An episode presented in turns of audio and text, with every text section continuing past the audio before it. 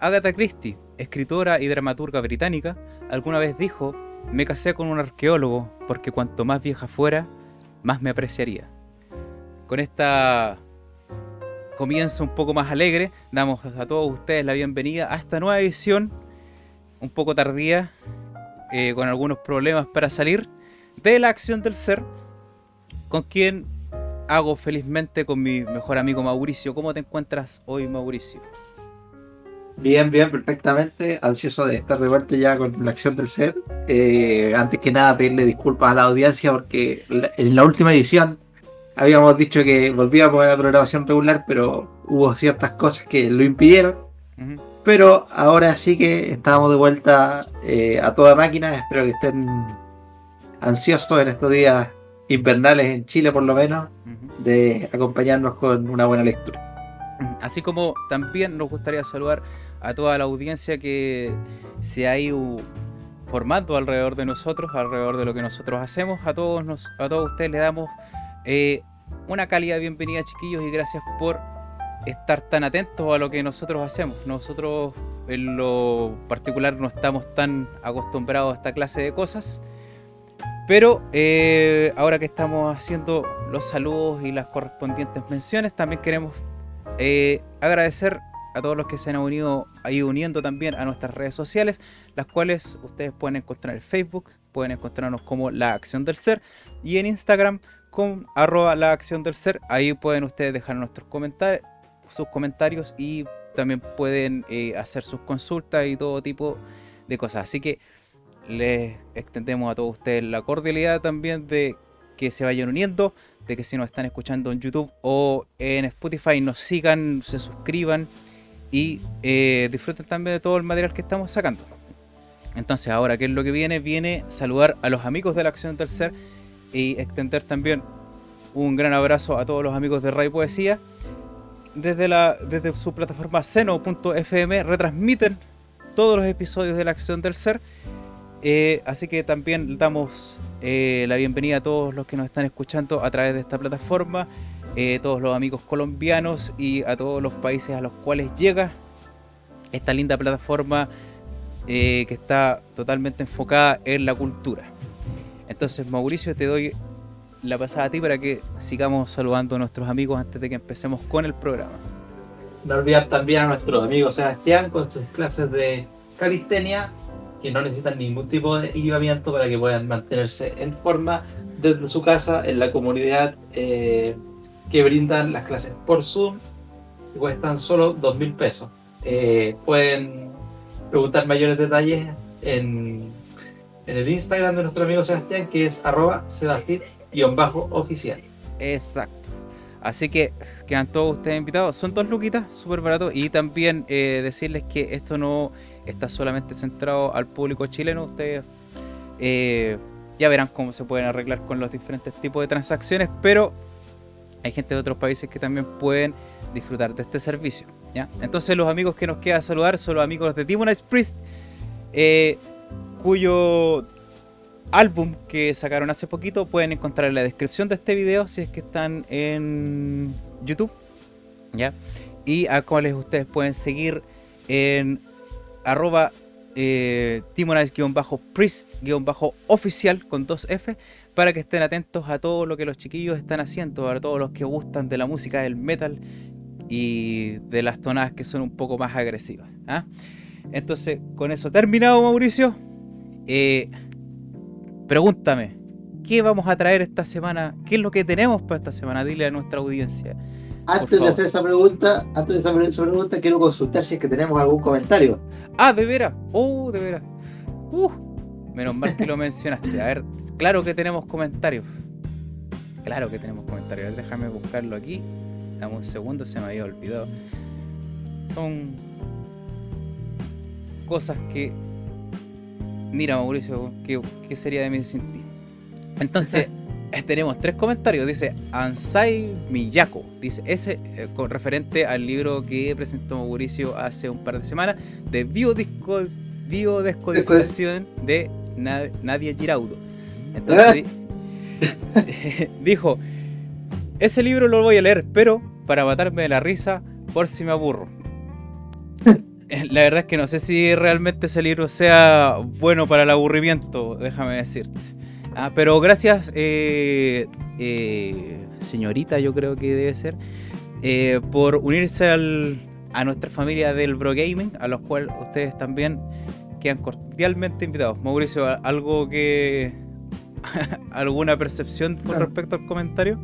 Hay gente que se entretiene con, con el sufrimiento, ¿no? Quizás puede, puede ser puede ser una opción. Yo creo, y de hecho, como paréntesis, eh, yo sigo a varios canales de divulgación científica y ellos ya están como más acostumbrados a ese tipo de cosas. De hecho, se dedican a desmontar este tipo de libros. Mm. Para nosotros, para mí fue más difícil porque si bien yo ya lo había visto, nunca me había tocado hacerlo a mí mismo en primera persona. Así que fue todo un desafío. Claro, y no se acostumbren a que hagamos ese tipo de libros. No, como dijimos con Mauricio, no nos cerramos a, que en un futuro eh, poder retomar ese rumbo. No, y aparte que tienen que ser libros que de alguna u otra forma suban la vara y va a estar complicado. Claro, sea un sentido. suban la vara o bajen la vara, dependiendo de cómo sea. Así que le voy a dejar un like a, a la tía Ansai.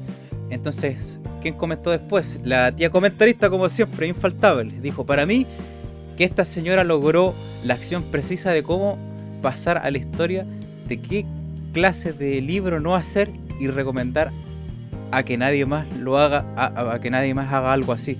Precisamente eh, yo digo que todo tipo de literatura, aunque sea incierta, de alguna manera a uno le ayuda eh, a ahondar en la clase de cosas que uno no tiene que hacer o cómo no entender ciertas cosas si es que uno también está eh, tratando de, qué sé yo, si está inmiscuido y tiene algún interés por hacer este tipo de, de escribir simplemente o, o como un pasatiempo, como lo hacemos yo con Mauricio. Entonces dice, para mí que esta misma señora para mí que esta misma señora, esa probablemente es una feminista del tipo estúpido, dijo. No lo tengo muy, no lo tengo muy claro si es que tiene algunos aires feministas ese libro. No lo sé. Y es difícil, es difícil saberlo porque muchas, eh, muchas personas de este tipo de ambiente como que se suben a lo que es popular, ¿no? La otra vez lo dije, entonces es difícil realmente saber cuáles son las verdaderas alianzas que se deben tener. Pero no sorprendería tampoco. exacto. Entonces, toca paralela, ¿queréis que lo.? ¿Qué, nos dice? Aún busco mi nombre y siempre fallo en encontrarlo. Siempre encontrarás personas, encontrarás personas que harán y dirán cosas fuera de la razón. Siempre encontrarás personas que imitarán en habla y acciones de personas así. No hay remedio, el universo es infinito, pero la estupidez es aún más infinita. Alguien que realice una acción estúpida supera o igual al ser. A ver, esa pregunta, no, esa, pregunta, esa pregunta no está tan mala. Este, este, ha sido el mejor comentario de Toca Paralela. Sí, muy bien. Sí, e, esa pregunta, fíjate que está extrañamente bastante, bastante profunda. Alguien que realice una acción estúpida supera o igual al ser. Ah, eh, pucha, yo creo que de alguna manera, eh, siguiendo como, o, viéndolo más o menos como de un rumbo un poco más budista, si se quiere decir así, eh, es la estupidez la que genera de alguna u otra manera a la larga eh, el entendimiento mismo de las cosas y la sabiduría dentro de la vida misma. Es, como que lo que pasa con la estupidez es que no todo error es una estupidez, pero toda estupidez es un error y del error siempre se, pueden sacar conclusiones, ¿no? Exacto. Entonces, claro, como, decía el mismo Siddhartha, entonces en cada desvarío uno eh, está, eh, está el Buda, está presente, está la oportunidad. ¿ah? Entonces, chiquillos, muchas gracias por estos comentarios, se les agradece. Y ahora sí, Mauricio, ahora sí se viene. ¿Qué es lo que tenemos para esta semana, Mauricio? Por favor. Volvemos esta semana con Nietzsche, con Aurora, que la habíamos dejado pendiente, y ahora continuamos con, la lectura de este librito que está muy interesante. Exacto. Entonces, eh, como es eh, ya una costumbre, dentro de todas estas semanas que hemos estado dando lectura a los libros de Nietzsche, el Mauro es quien comienza la lectura.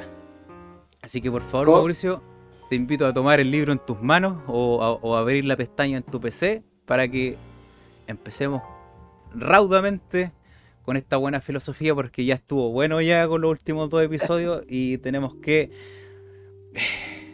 Retomar retomar la calidad. la calidad, exactamente. Comenzamos entonces. 11. Moral popular y medicina popular. Sobre la moral que impera en una comunidad, se ejerce una acción constante en la que participan todos sus miembros. La mayor parte de estos tratan de añadir nuevos ejemplos que demuestren la presunta relación entre la causa y el efecto. Esto es, entre el crimen y el castigo, con lo que contribuyen a reforzar la base de dicha relación y a aumentar la fe que se tiene en ella. Hay quienes hacen nuevas observaciones sobre los actos y sus consecuencias, extrayendo de ellos conclusiones y leyes, pero solo un número reducido de estas llega a formularse de una forma desordenada y a debilitar la creencia relativa a tal o cual punto. Todos se parecen en la forma tosca y anticientífica de proceder. Ya se, tra- ya se trate de aportar ejemplos, observaciones o dificultades, o bien de demostrar, afirmar, formular o refutar una ley. El resultado es siempre el mismo, un conjunto de materiales o fórmulas carentes de valor, similares a los materiales y las fórmulas de la medicina popular. Ello obliga a que ambas sean juzgadas de la misma manera y no de una forma tan distinta como se suele hacer. Tanto la moral popular como la medicina popular no son más que ciencias aparentes del tipo más peligroso. Del tipo más peligroso. O de la especie más peligrosa. ¿Ah? Aparente, ese, ese aparente eh, está entre comillas, por si acaso. Sí. Entonces, Mauricio. mo- Moral popular y medicina popular. popular. Mira, como, como suele ser la tónica, eh, siempre con estos libros de Nietzsche, tiene mucha relación con lo que estu- estuvimos hablando de estos libros anteriores, ¿no? De, de querer eh, presentar una idea, ¿no? observaciones y, y tener cierta robustez en los argumentos, pero que al final, cuando se miran de una u otra forma, eh, no llegan al resultado o, o se vuelven carentes de sentido, ¿no? Yo recuerdo que en el libro, en el libro que presenté, yo te comentaba que esta autora, por ejemplo, eh, le gustaba usar como muchas palabras, mucha, mucha supuesta formulación de ideas, pero que al final terminaban eh, siendo muy débiles, ¿no? Yo creo que de eso, de eso trata esto también, ¿no? De- quieren, form- quieren formular cosas, eh, formas de proceder, ya sea tanto en, en la ciencia o en aparente ciencia o en comportamientos morales, eh, que al final terminan cayendo por su propio peso porque son irrealizables o porque en su misma esencia, en su misma razón de existir, eh, están mal planteadas. Claro, eh, eh, de esto eh, podríamos sacar en cuenta mucho de lo que hablamos alguna vez también en, lo- en el libro del arte de la persuasión de Schopenhauer también, donde él habla de que uno puede eh, llenar el vacío que hay dentro de la argumentativa solamente con la dialéctica, ¿no? Claro. Entonces, ahora entrando más o menos a mi parte del, del, del análisis de este extracto, yo creo que ha de saber uno de antemano que la base fundamental de la moral es la convicción de que todo está estru- estructurado a base de la casuística, ¿ya? o sea, hace la causa y el efecto, como dijo el autor. Exacto. ¿ya? Eh, la concepción de, de gran parte de toda la argumentación de la metafísica. Ahora bien, Nietzsche nos habla aquí de que esta forma de contemplación a través del tiempo ha entorpecido nuestros sentidos, de alguna manera. Aquí nosotros nos hallamos con una crítica bien dura, al punto en que todo, todo lo, que entendemos en la vida, o lo poco que entendemos en la vida, puede estar mal entendido. Esto también toca de cerca al punto que hablamos hace mucho tiempo atrás también, que es de la gran dificultad que se nos presenta ya como una cuestión, eh, ya se nos presenta como una cuestión cultural, que es, que es esa real dificultad de entender eh, la inarbitrariedad que está presente en la vida. Ya, eh, con esto estoy. Una vez nosotros también hablamos de la inarbitrariedad de la vida, de las cosas que están presentes en la vida. Y, y una vez dimos como ejemplo eh, la creencia en las conspiraciones, por ejemplo, eh, las teorías de que el ataque del 9-11 es un ataque de falsa bandera, o incluso las mismas religiones. de cierta manera, no se puede aceptar que algo se concibió desde un punto en que no se tiene ningún control, tanto físico como de entendimiento. Esa es nuestra gran pobreza, es por eso que Nietzsche dice que esta, eh, nosotros somos la más peligrosa de todas las especies, ¿ya? Y eso es un lindo, eh, un lindo detalle al final de este extracto, déjame decirte. Sí, porque la necesidad de control está muy aferrada a nuestra, a nuestra forma de ser humano porque es lo que nos ha permitido sobrevivir, ¿no?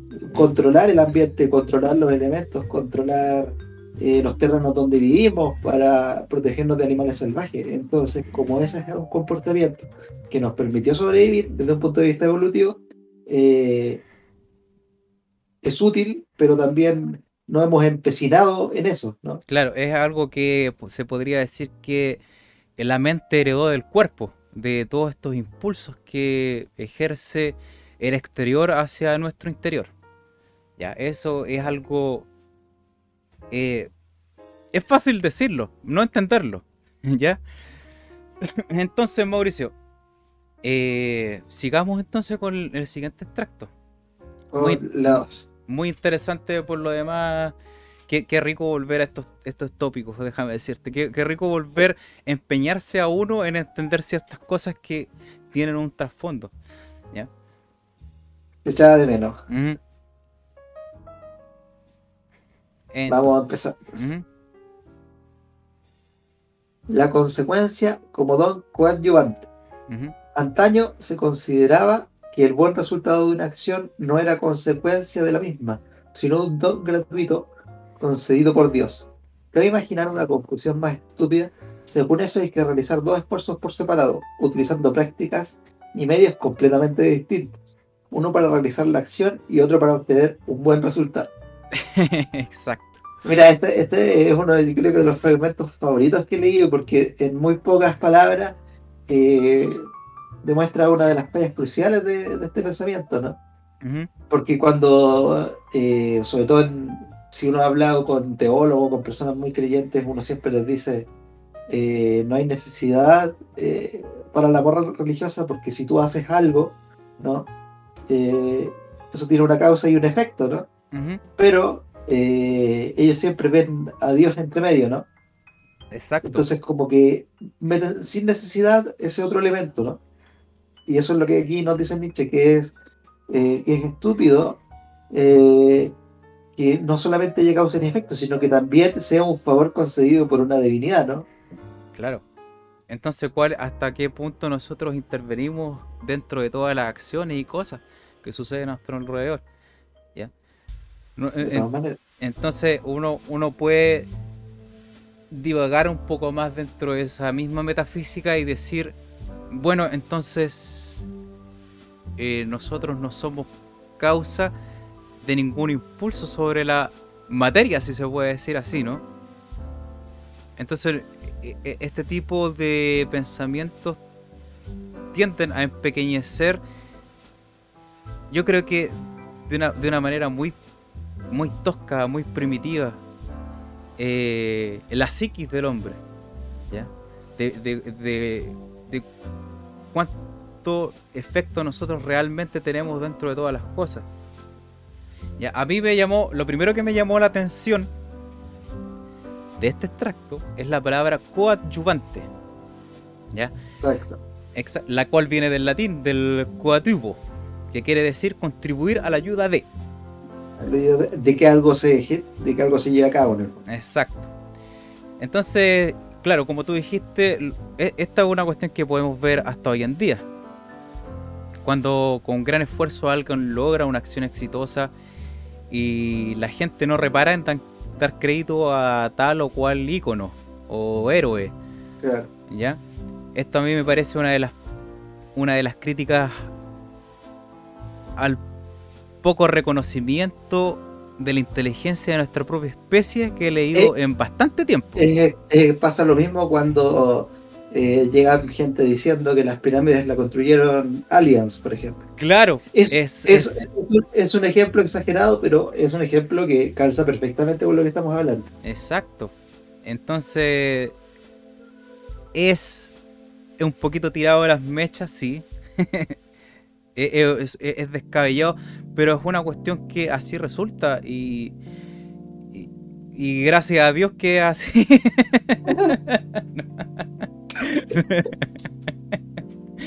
ay, ay. Ah, bueno, valga la risa entonces, pues, Mauricio, ya, siguiente extracto, ¿no? Yo creo que ya te- tenemos el pase para continuar. Ajá. Sigamos entonces con el número 13. Ujú, Para la nueva educación del género humano. Hombres serviciales y bien intencionados, si queréis colaborar en una acción provechosa, ayudar a desenterrar del mundo la idea del castigo que le invade por doquier, porque es la más peligrosa de todas las malas hierbas. Esta idea no solo se ha introducido en las consecuencias de nuestra acción, hay algo más honesto e irracional que interpretar la causa y el efecto en términos de falta y de castigo sin que sea, sino, sino que se ha hecho algo todavía peor. Se le ha quitado su inocencia a los acontecimientos puramente fortuitos con la ayuda de ese maldito arte de interpretar, presidido por la idea del castigo. A ver, para, pausa. Yo lo único que quiero es decir, wow, wow, hasta ahí ya. eh, va- eh, eh, eh, eh, eh, esto realmente escaló, pero vertiginosamente rápido. Así es, sí. ¿Ya? Por favor, continúa, Mauricio. La locura ha llegado hasta, hasta el extremo de considerar que la existencia misma es ya un castigo. Ujú. Cabría decir que lo que hasta ahora ha dirigido la educación de la humanidad ha sido la negra imaginación de los carceleros y verdugos. Uy, uy, uy. Uy, uy, uy. Que eh, pega fuerte este hombre, ¿ah? Sí, yo está eh, a terminar de leer esto eh, son de ese tipo de cosas que uno siempre las ve, ¿no? Sabemos que nuestra nuestro modelo social, independientemente de dónde sea que estemos, eh, porque yo creo que esto es algo más o menos universal que puede tener eh, sus variantes según dónde nazcamos, pero que generalmente se mantiene que es el hecho de hacer las cosas eh, porque se te da una recompensa o un castigo, ¿no? Y que incluso en los ámbitos que son de moral de bien y mal, ¿no? Eh, si tú te comportas de esta manera, vas a ser premiado con la vida eterna o si no vas a tener un castigo, ¿no? Exacto. Porque yo creo que sería, sería incluso más lícito pensar que si, fue, si esta manera de pensar se extendiera solamente a esas situaciones donde uno tiene una ganancia concreta de algo, ¿no? Pero se extiende a, a lo que significa ser un buen ser humano, ¿no? Exacto. Y, y yo creo que eso es lo peligroso, ¿no? Que eh, no, se, no se ven las cosas ni siquiera por un fin altruista, sino de si no haces esto vas a recibir un castigo, no por ir en contra de, de la moral. Claro, y hay algo muy importante que dice Nietzsche también, que la vida misma se presenta como un castigo, ante lo cual uno tiene que, eh, como que nace en deuda con la vida misma, ¿no? Y todo esto, y todos los grandes dolores de la vida, todo esto, llámese eh, la necesidad imperiosa de tener que ir a trabajar, de, de que te rompan el corazón, de que tu cuerpo falle, todo eso viene siendo parte del castigo que es se presenta solamente por el hecho de existir. Lo cual Sí, es, y bueno- es- es bastante aberrante. Y hay, decir. que, y hay que entender que en la, el catolicismo sobre todo y en el cristianismo en general también eh, se presenta la idea del pecado original, ¿no? Exacto. Entonces en ese sentido ya nosotros nacemos con un castigo que se nos fue impuesto injustamente, valga decir. Valga decir. Ay, ay, mira, nosotros mucho tiempo atrás de hablamos de esta terrible sombra moral del temor al fracaso y el error. Pero acá Nietzsche, como era de esperar, va directamente a la fuente del problema y apunta al castigo como, el precursor del, del el, perdón, empequeñecimiento del alma de la sociedad. Sobre todo de los jóvenes. Yo creo que esto le pega mucho, mucho a, a los que son a los que están saliendo de la, de la adolescencia y están entrando en la adolescencia. Eh, creo que fue hace un mes atrás, Mauricio, donde estábamos hablando de algo que se está volviendo muy común en los adolescentes. Y quiero puntualizar en esto porque eh, pega bastante con, con esto, lo referente a este extracto. Y es que muchos adolescentes, muchos jóvenes no saben qué estudiar si es que van a ser felices con esa decisión o si simplemente tienen que optar por una profesión práctica con un campo laboral amplio eh, que les permita vivir cómodos. ¿ya? Nadie les enseña, nadie nos... Este, este mundo también está muy, en, muy eh, empecinado también en cuanto a los errores que nosotros cometemos y de la forma en que se nos hace pagar por los mismos. No, se nos permite errar simplemente, no se nos permite, no, se nos da la instancia en que nosotros podamos valorar nuestra vida desde el punto de vista en que, bueno, si yo me equivoqué, voy a aprender algo de eso y quizás eso mismo me dé la respuesta. Pero el mundo como está constituido a base de esta moral, nos hace mirar con con un, con un temor que al, pasar de los años se transforma prácticamente en un, en, un, en un, horror, en una fobia a ese error, a errar. Y... justamente, y justamente eso es lo que más te impide avanzar, te impide avanzar más que los mismos errores que podrías haber cometido. Entonces, esta, esta, esta moral que es muy angustiante, por ejemplo, que nace, eh, yo creo firmemente de que el cristianismo la tomó de, otra, de, otro, de otro tipo de cultura. Porque eh, esto existía antes del cristianismo y ha seguido existiendo a través del cristianismo hoy en día. Y no solamente a través del cristianismo, sino que de algunas, de algunas manera la economía también se ha hecho parte en fomentar este tipo de, de moral. Y por contraparte podemos ver en otras culturas que son más ancestrales, vuelvo a decir el budismo, en que la moral que se enseña dicta de una cosa que es totalmente diferente, Mauricio. ¿ya? Eh, eh, como que dista tanto que es como la diferencia entre eh, el frío y el calor. Y es que ciertamente uno en el budismo va en busca de todas estas de fatalidades, de todos estos pesares, de todos esos grandes errores. Obviamente porque detrás de todas esas cosas uno se encuentra a uno mismo, ¿no? Entonces, claro, uno ve todas esas cosas mirándolo así de una forma bastante simplista, si se quiere decir.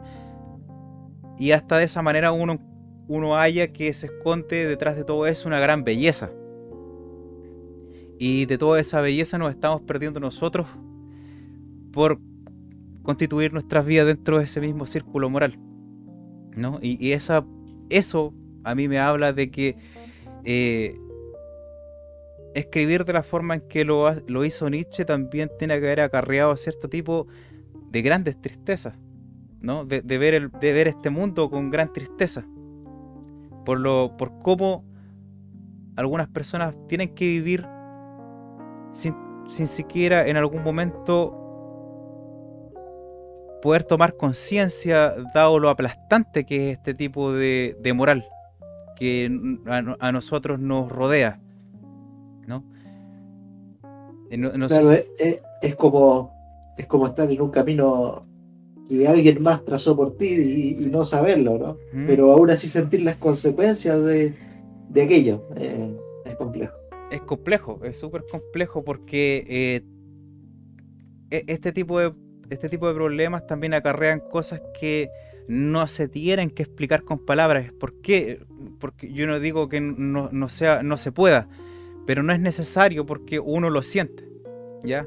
Esto, toda esta sabiduría, esta expresión filosófica se transforma en una emoción y, y, topándolo desde ese punto es mucho más fácil entenderlo porque uno no necesita ningún tipo de inteligencia. Solamente uno tiene que prestar el pecho para darse cuenta de, de lo que estamos hablando ahora y de cómo esto no carrera. Porque yo creo que de cierta manera todos hemos sentido esta aplastante moral, ¿ya? A ver, entonces, sigue el siguiente extracto y este me toca a mí. ¿Eh? Sí, y con este vamos a cerrar la primera parte de este nuevo capítulo de la acción del ser. Dice, significado de la locura en la historia de la humanidad. Si pesa el formidable yugo de la moral de las costumbres bajo el que han vivido todas las sociedades humanas, si durante miles de años de nuestra era e incluso en el transcurso de esta hasta la actualidad, y tengas en cuenta que vivimos en un pequeño mundo excepcional y en cierto sentido en el peor de las zonas, la idea de las ideas nuevas y divergentes y los instintos opuestos han resurgido siempre. Ello se ha debido a que se hayan protegidos por un terrible salvoconducto. Casi siempre ha sido la locura la que ha abierto el camino a las nuevas ideas, la que ha roto la barrera de una costumbre o de una superstición venerada.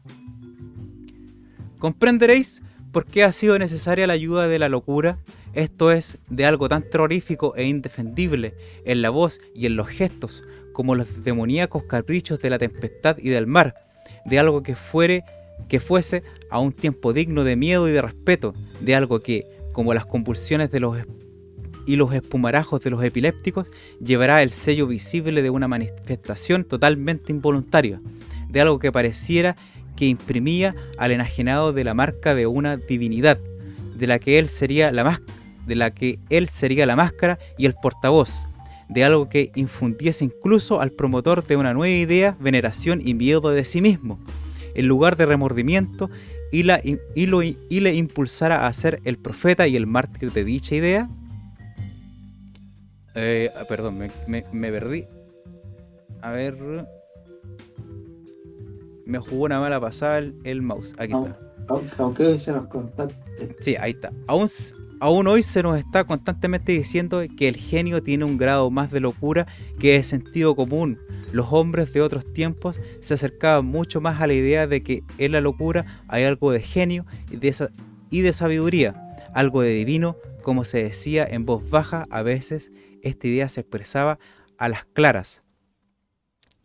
Lo que más lo que más beneficios ha departado a Grecia ha sido la locura, decía Platón, acorde con toda la humanidad, con toda la humanidad antigua.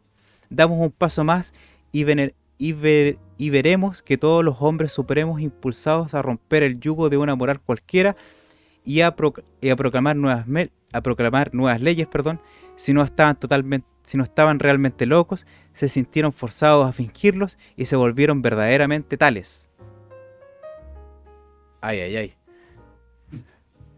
Lo mismo les ha sucedido a los innovadores en, cualquier ámbito, y no solo en el terreno sacerdotal y político. Incluso los innovadores de, la métrica poética se volvieron forzados a acreditarse por medio de la locura. Hasta las épocas moderadas había una especie de acuerdo en que la locura constituía un patrimonio de los poetas, y Salón recurrió a ella cuando enardeció a los atenienses para que se lanzaran a la conquista de Salamina. ¿Cómo volverse loco cuando no se está ni se tiene valentía, no se tiene la valentía de aparentarlo? Casi todos los grandes hombres de las civilizaciones antiguas se han hecho esta pregunta y se ha conservado una doctrina secreta, compuesta de artificios y reglas para lograr este fin, a la vez que se mantenía el convencimiento de que semejante intención y semejante ensueño era algo inocente e incluso santo. Las fórmulas para llegar a ser médico entre los indios americanos, santo entre los cristianos de la Edad Media,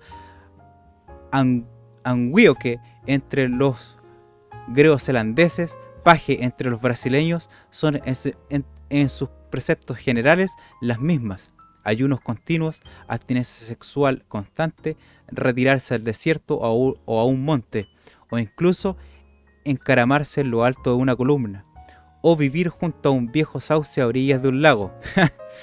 y sobre todo, el mandato de no pensar más que en lo que pueda provocar el rapto y la perturbación del espíritu. ¿Quién es capaz de fijar los ojos en el infierno de angustias morales, las más amargas e inútiles que se han podido dar? en el que se consumen probablemente los hombres más fecundos de todas las épocas? ¿Quién tendría el valor para escuchar los suspiros de los solitarios y los extraviados? Concededme, Dios mío, la locura para que llegue a creer en mí. Mándame delirios y compulsiones, momentos de lucidez y de oscuridad repentinas. Asustadme con escalofríos y ardores, tales que ningún mortal los haya sentido jamás. Rodeadme de estrépitos y de fantasmas, dejadme aullar, gemir y arrastrarme como un animal, si de ese modo puedo llegar a tener fe en mí mismo. La duda me, devorará. He matado la ley y ésta me ha, inspirado, me ha ahorrado el mismo horror que a los seres vivos un cadáver. Si no consigo situarme por encima de la ley, seré el más reprobo de todos los reprobos. ¿De dónde viene sino de ti este espíritu nuevo que late en mi interior? Demostradme que os pertenezco, poderes divinos, Solo la locura lo puede, lo puede probar. Este fervor conseguía muchas veces su objetivo, en la época en que el cristianismo resultó ser más fecundo y ello se tradujo en una proliferación de santos y anacoretas, existieron en Jerusalén grandes manicomios para atender a los santos fracasados, a aquellos que habían sacrificado hasta el último vestigio de su razón. Mira qué lindo, mira qué lindo, pero ¡Ah! Eh, es curioso esto porque eh, es de ese tipo de cosas que, de nuevo, uno ve siempre, ¿no? Tanto como la persona que tiene una idea innovadora eh, y es tratado de loco, como también el otro lado de la moneda, ¿no? De que el profeta que, que queriendo o no, fingiéndolo o no, toma esas actitudes. A mí me, me recuerda mucho Salvador Dalí con sus extravaganzas que él, tenía, ¿no? Y él, obviamente no era así, pero él ocupaba esa, esa facha como de profeta del arte, ¿no? Un poco loco, para poder expresar su arte, porque era lo que se esperaba, ¿no? Porque de otra forma no tenía lugar tampoco. Así es, claro. Sí, y este, este, tipo de cosas que en realidad, a pesar de los años que han pasado desde que Nietzsche escribió este libro, creo que es de las cosas que menos han cambiado, ¿no? Seguimos en, esa lógica, ¿no? De, de ver las nuevas ideas como, como locura, ¿no? Y, y yo creo que se debe al mismo miedo que le tenemos a, a lo que es diferente, ¿no? A, a, lo que sale de la rutina, a lo que en lo que reta, por así decirlo, el orden establecido. Sí, mira, yo, si, puedo decirte algo con respecto a este, a, este extracto, es que, wow, eh, pero realmente eh, es como un volcán en erupción esta, e, este extracto. Habla bastante por sí solo y más que andar en esto, creo que es propicio en esta instancia hablar del sentir que deja esto en mí como lector. ¿Ya? Este extracto a mí me transmite una pena inmensa, una pena casi inmortal como el nombre del autor que escribió este libro. Y por otra parte, me brinda el ánimo de seguir arrastrando con mucho gusto cada uno de los dolores y pesares que encuentro al pasar de mis días y, en, los, y en los días de mi entendimiento, ¿ya? en los que yo aplico mi entendimiento. Pienso que en ese gran sinsentido, esa vorágine que es la locura, en síntesis se halla el gran goce que está escondido en la vida, que bien dicho eh, no debería estar escondido. E, e, eso es más o menos lo que, lo que a mí me inspira e, e, este tipo de lectura, ¿ya? Porque obviamente eh, uno tiene que encontrar cierto grado de locura, o así pareciera, para poder realmente encontrar la instancia y el lugar donde se hay uno mismo. Entonces, Mauricio. De, todas maneras, y bueno, para decir la última, eh, la última acotación sobre esto, yo creo que hay que, si podemos sacar otra cosa, hay que perderle el miedo a, a la locura, ¿no? A salir un poco del esquema, a intentar cosas nuevas, a... Eh, yo creo que nos hemos vuelto, sobre todo en la sociedad moderna, muy acartonados en ese sentido. Eh, yo creo que por eso es que a veces molesta tanto cuando uno ve literatura que no propone mucho, ¿no? Porque yo creo que toda, esa, toda literatura, independientemente del género, si es ficción, si es filosofía o si son cosas más concretas, debería inspirar el lector un sentimiento parecido, ¿no? A explorar cosas nuevas, a decir, eh, los límites que están aquí quizás no son tales, ¿no? A ser un poco rupturista incluso con uno mismo. Claro. Ya, en ese sentido. De hacer llamar cosas que. Mira, hay ciertos menesteres, ciertas necesidades que nosotros acarreamos en vidas que eh, nosotros no tomamos en cuenta. ¿Por qué? Porque tienen que ver justamente con el entendimiento y del, y del alto costo que tiene que hay en la vida para el corazón para lograr ese entendimiento. ¿Ya? Y de alguna u otra manera, nosotros no estamos dispuestos a sacrificar el corazón para poder entender algo. No, no hay, hay, una idea de la pureza que hoy en día está eh, eh, como que tiene es como un sofoco para, nuestra mente y, para el corazón mismo también. Y yo creo que de alguna manera eso se refleja en el tipo de opinión conservadora que muchas personas tienen, ¿ya? que está muy apegada a esa pureza, ¿ya? a que no son capaces de arriesgar el corazón para, poner, para, poder, para poder poner finalmente la mente en todos esos lugares grises ¿ya? En, donde realmente hay que exigirle de gran forma al seso, ¿ya? Porque si nosotros seguimos así, vamos a estar viendo, como dijimos en otros, en otros shows anteriores a esto, muy blanco y negro.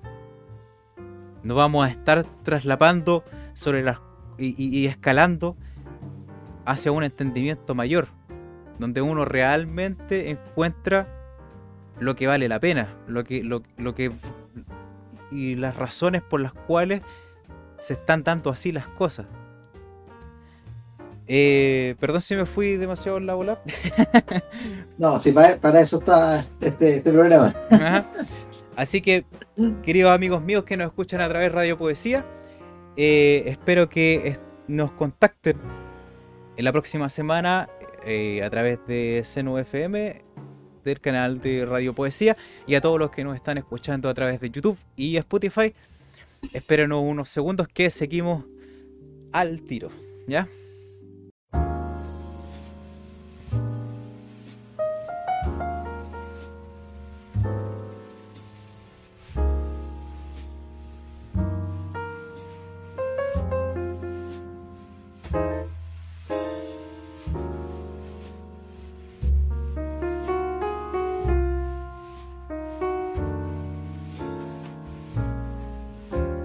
Le damos la bienvenida a todos quienes se están uniendo a la transmisión de Radio Poesía para esta segunda parte de la acción del ser, en la cual estamos leyendo Aurora del filósofo Friedrich Nietzsche con mi querido compañero Mauricio.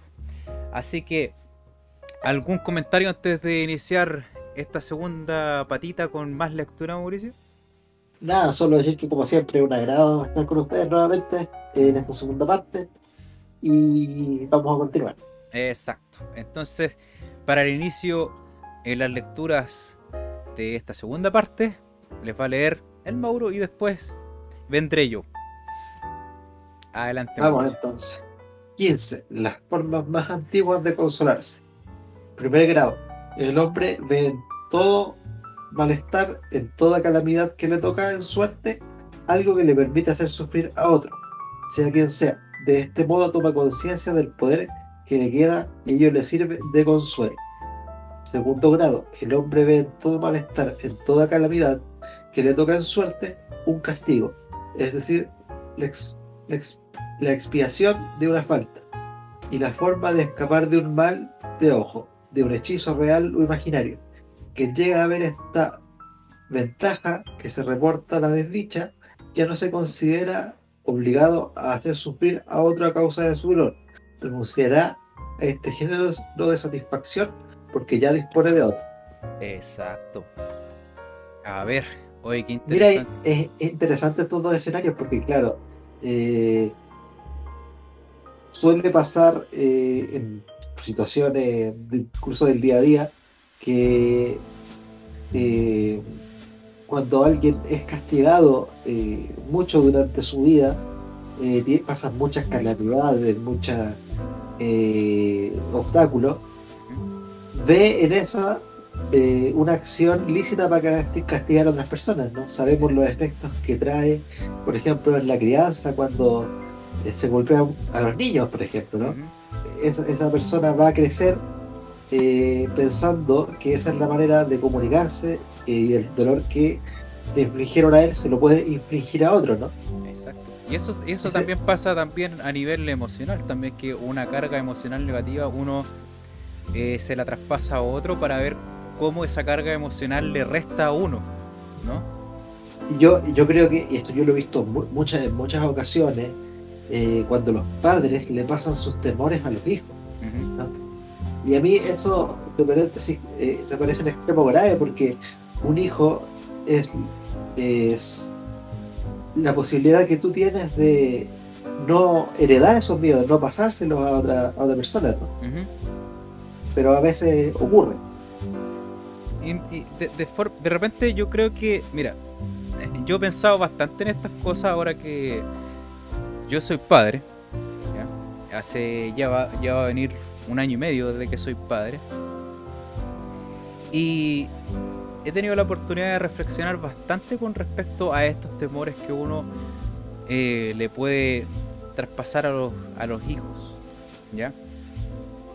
Ciertas, ciertamente hay, hay, hay maneras que son bastante evitables, ¿ya? Y que están colindan bastante con la reflexión, ¿ya? Y de pensar en esto. Pero de alguna u otra manera los hijos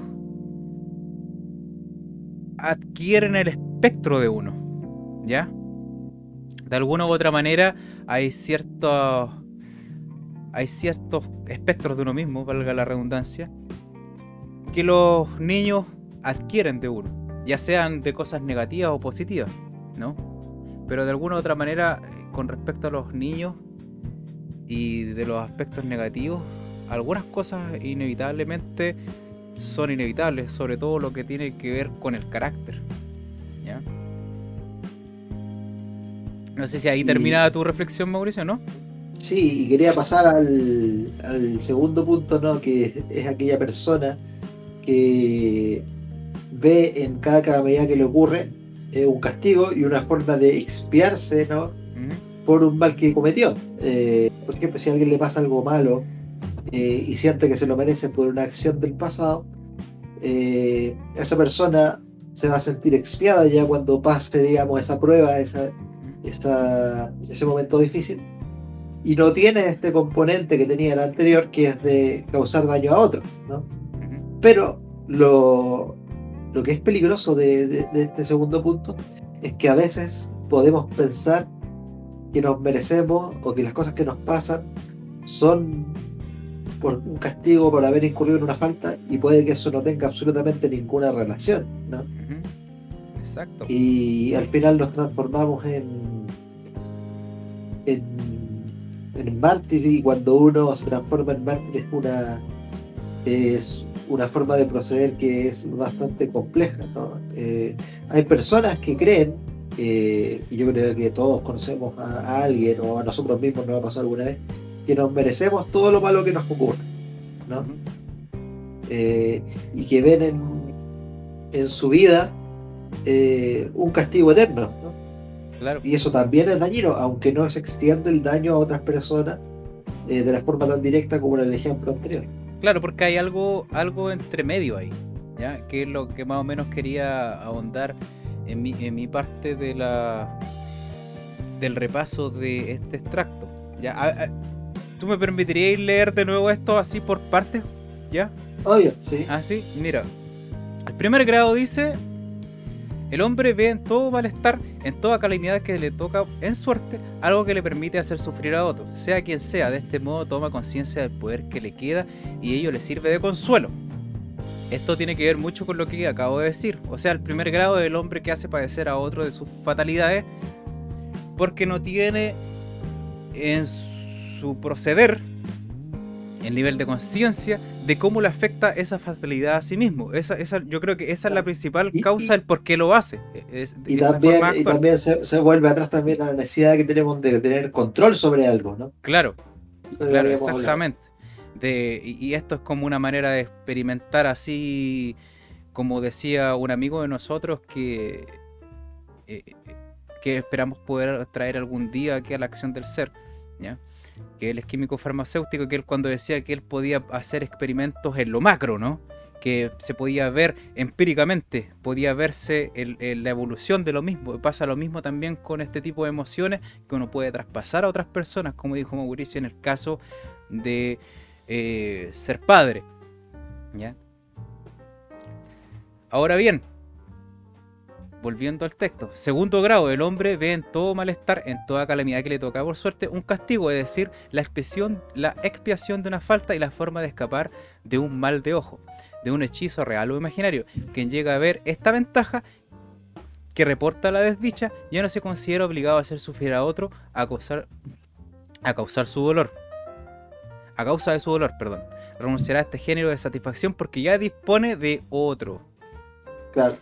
¿Y cuál es esa otra satisfacción? Me pregunto yo. Entonces, hace mucho tiempo atrás, porque yo ten- tenía las notas de esto preparado hace mucho tiempo, me di el tiempo para darle muchas vueltas a esta, a esta reflexión. Y fíjate que me percaté de que para los hombres como nosotros, este segundo grado no cae muy lejos. Ya, esta satisfacción, en definitiva, es la de personificar el dolor dentro de nuestro interior y ser dueño de él. Lo que en resumidas cuentas deriva, como dijimos de anterior mano y como dijiste muy bien tú, en control. ¿Ya? Aquí estamos hablando de una expresión mayor de conciencia y entendimiento y esa, mis queridos, mis queridos lectores que nos están escuchando ahora, sí es una gran satisfacción. ¿Ya?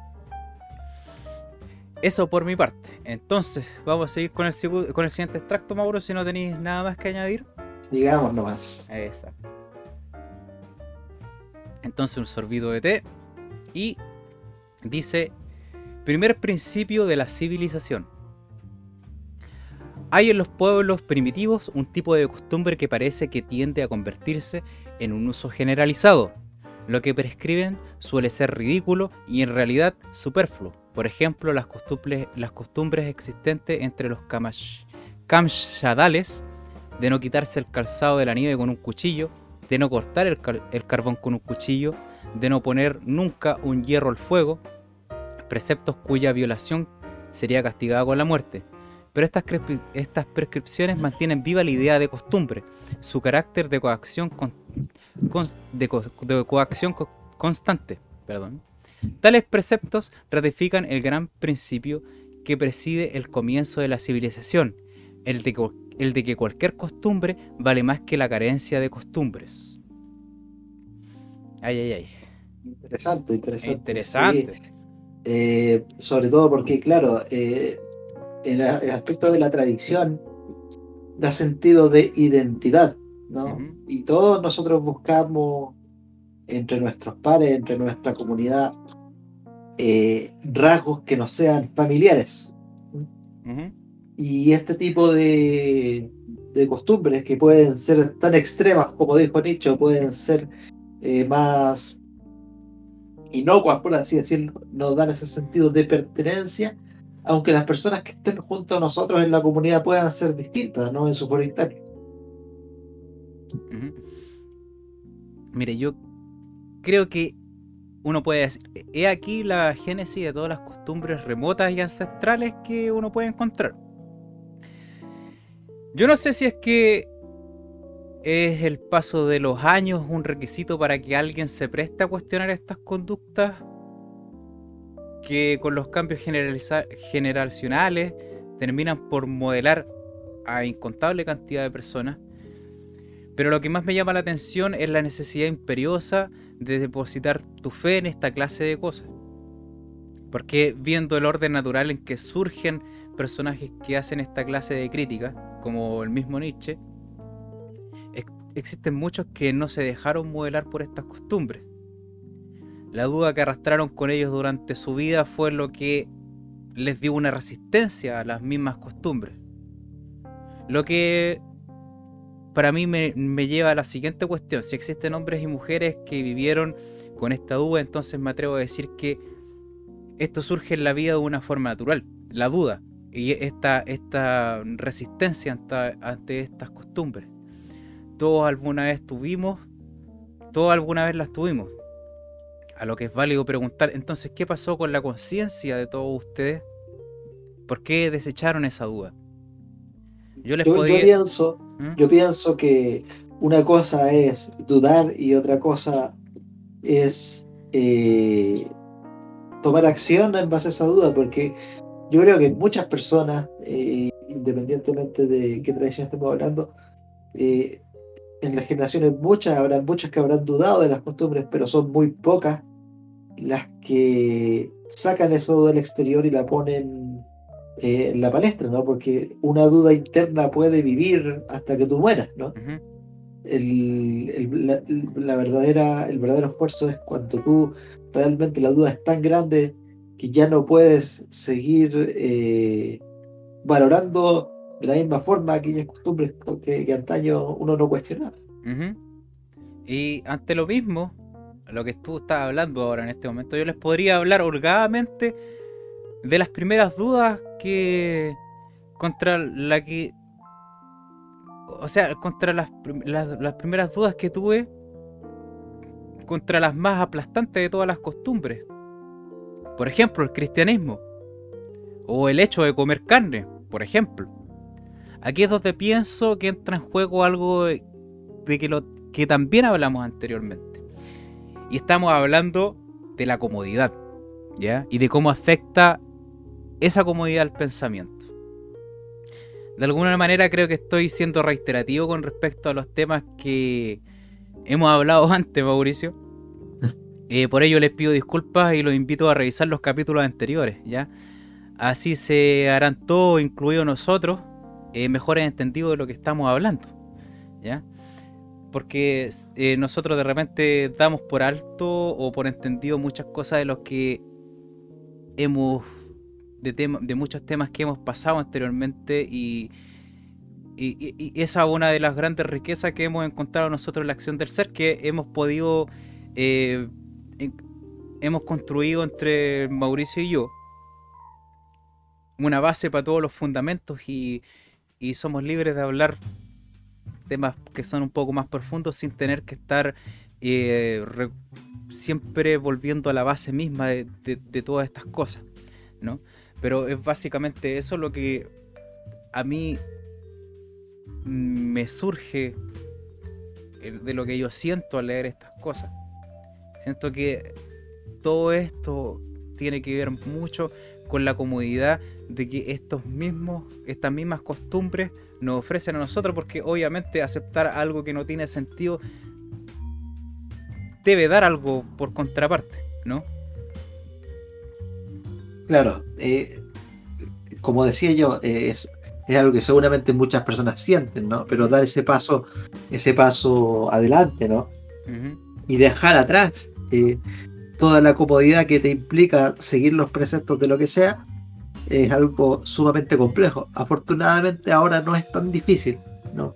Se puede hacer con mayor facilidad. Pero aún así, nunca, yo siempre he dicho que nunca en los avances, los avances de la historia, nunca hay que darlos por sentados, ¿no? No, Siempre hay que cuidarlos. Y por eso siempre hay que tener ojo con lo que está ocurriendo, ¿no? exacto, exacto, porque ustedes saben que los, los, ¿cómo se llaman? los huracanes siempre vuelven. Así así suele ser también eh, los preceptos morales que alguna vez la humanidad pensó que fueron, se habían superado. Entonces, siguiente extracto. La naturaleza buena y la naturaleza mala. Los hombres empezaron atribuyendo a la naturaleza su propia forma de ser, es decir, se, figura- se figuraron ver su humor variable, bueno o malo, en las nubes, en las tempestades, en los animales feroces, en los árboles y en las plantas. Entonces inventaron la idea de que, de que la naturaleza es mala.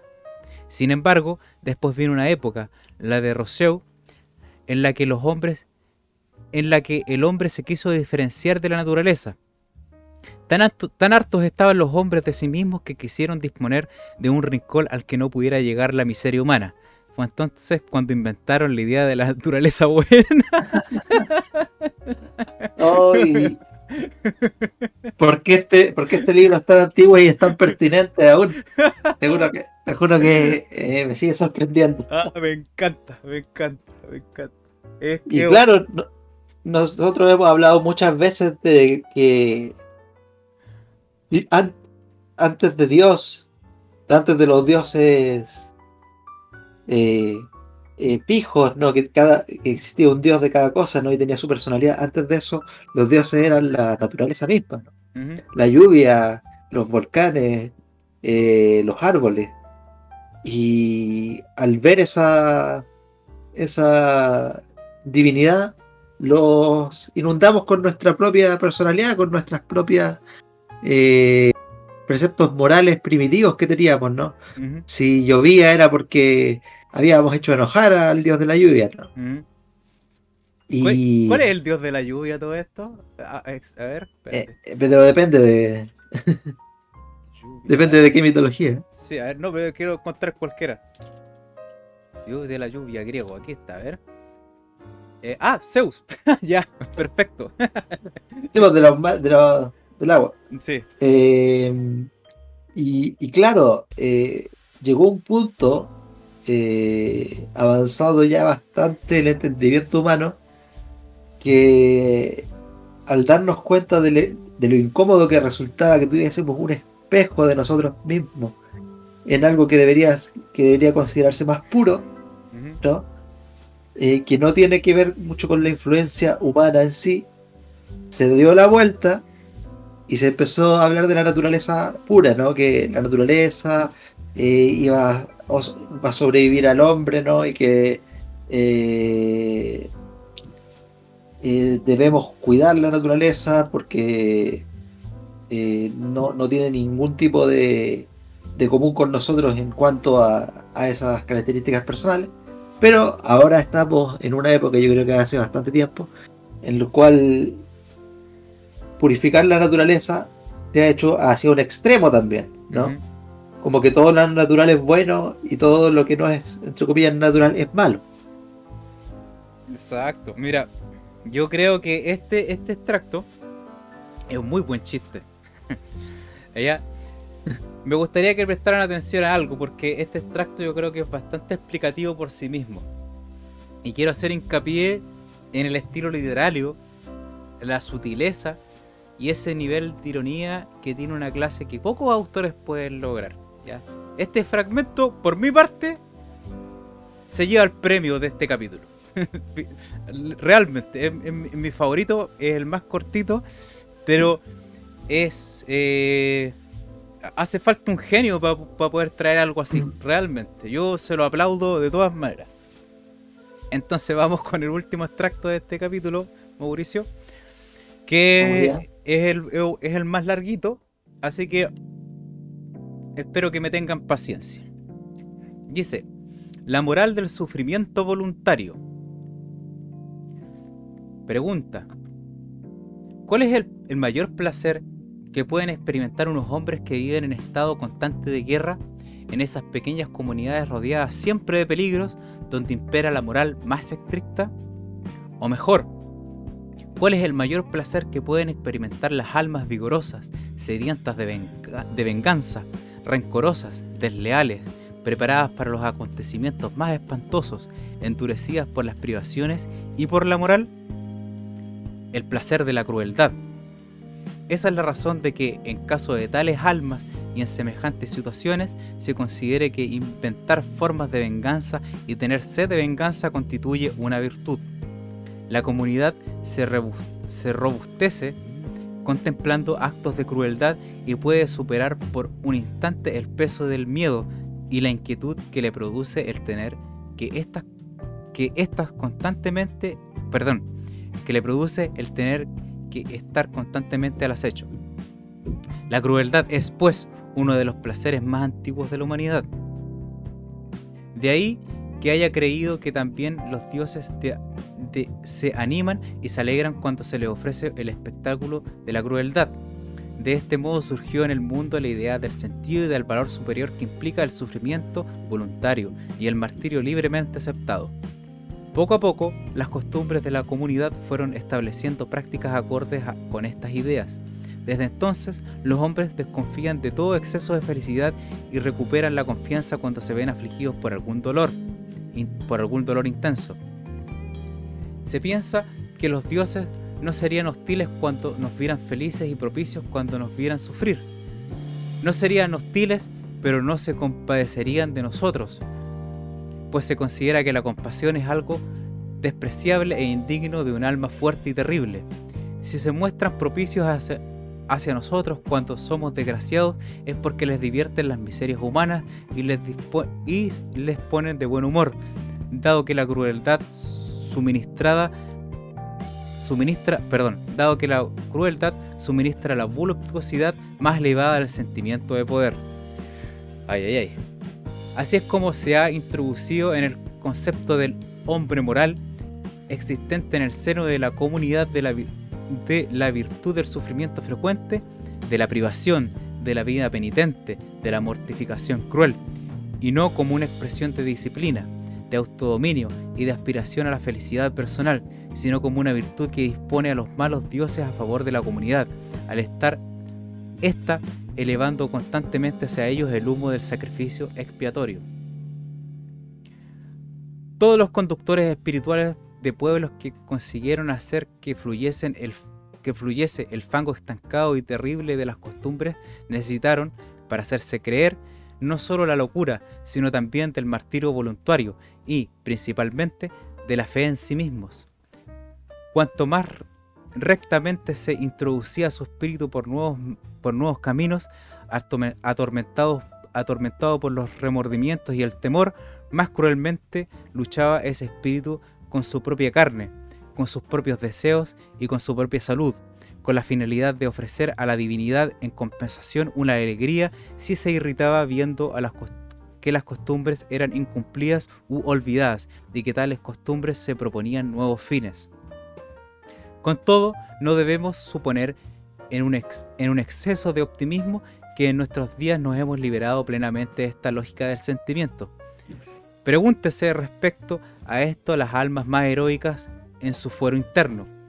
El menor paso hacia adelante en el terreno de la libertad del pensamiento y de la vida individual se ha dado en toda época a costa de tormentos intelectuales y físicos. Y no solo los pasos adelante, sino cualquier paso, cualquier movimiento, Cualquier cambio ha tenido necesidad de innumerables mártires a, través de miles de años en que los hombres buscaban caminos y echaban los cimientos de la sociedad, pero que no se tiene en cuenta cuando se habla desde la perspectiva de ese, de ese, periódico, de ese periodo de tiempo ridículamente breve al que se ha dado el nombre de historia universal. Incluso dentro de esta historia universal que no pasa de ser el ruido que se ha levantado en torno a determinados acontecimientos, no hay una cuestión más esencial e importante que la antigua tragedia de los mártires que quieren remover el pantano. Nada ha costado más que ese breve destello de razón humana y de espíritu de libertad del que tan orgullosos estamos hoy. Sin embargo, este orgullo es precisamente lo que nos, imposibilita hoy en día a caer en la cuenta del enorme lapso de tiempo en que imperó la moral de las costumbres y que antecedió a la historia universal, época real y decisiva con una importancia fundamental en la historia, ya que marcó el carácter de la humanidad.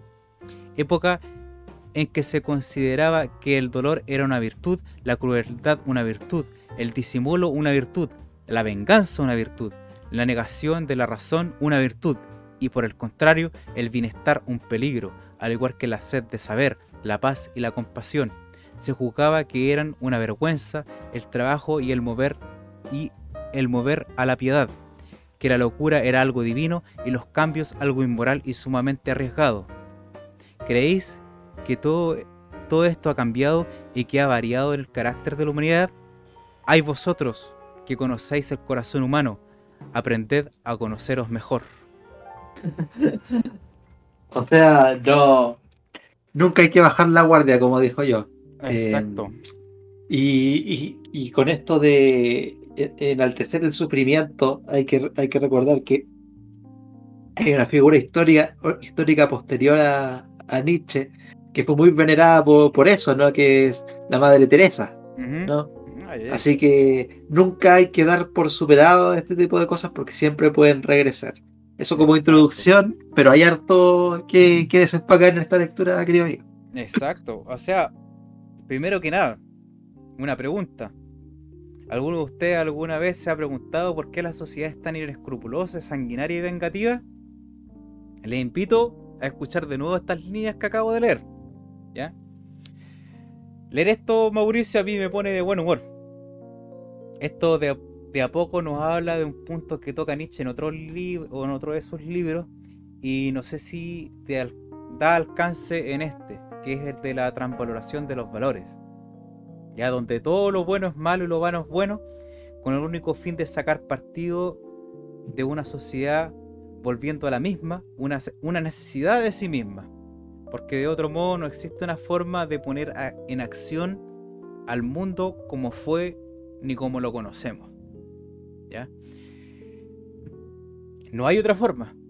No hay otra forma de, que todos los mecanismos interiores de nuestra civilización se accionen si es que todos estos valores en los cuales nosotros creemos y, y yacen en nuestro interior, dentro de estos códigos morales y el círculo moral que nos envuelve a todos, no están invertidos.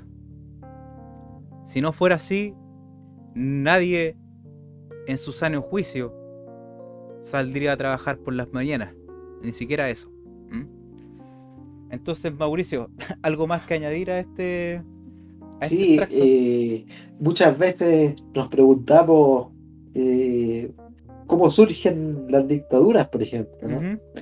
y, aquí yo creo que tenemos gran parte de, la respuesta, ¿no? De, el, valorar el sufrimiento, eh, al final, tarde o temprano, eh, la historia se alimenta eh, de aquello y nacen este tipo de personajes, ¿no? Me acuerdo una vez que Pinochet, cuando estaba hablando de los exiliados, dijo, ¿acaso cuando, cuando Dios irritó a los demonios, no fue eso acaso un exilio?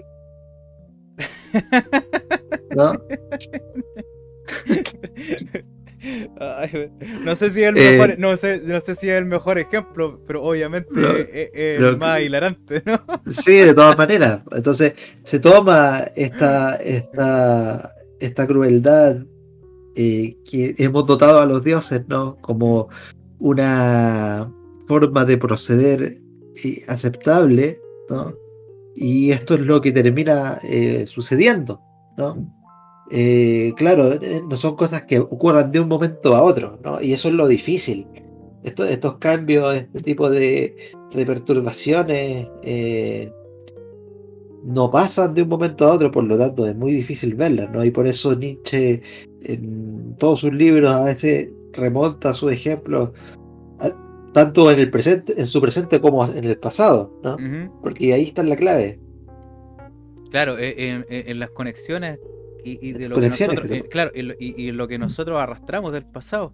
Claro, eso, eso, eso es bastante importante, bastante importante. Me parece bien valeroso que hayas sabido rescatar eso. Ah, muy bien, pues. la pasamos, yo por lo menos la pasé súper bien en esta edición de la acción del ser. Espero que todos ustedes la hayan disfrutado tanto o más que nosotros dos.